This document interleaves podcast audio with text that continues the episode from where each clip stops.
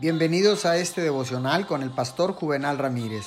Hoy es día sábado 29 de agosto del año 2020. Que tengan ustedes un feliz, hermoso y bendecido fin de semana.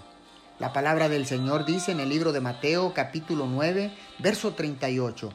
Pídanle, por tanto, al Señor de la cosecha que envíe obreros a su campo. En medio de un mundo trastornado, Dios puede obrar maravillas si tiene a un hombre apropiado.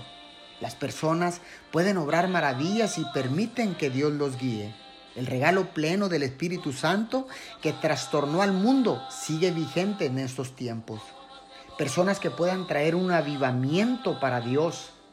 Porque tenemos el poder y la autoridad para cambiar el rumbo de los acontecimientos en nuestras ciudades y en nuestras naciones.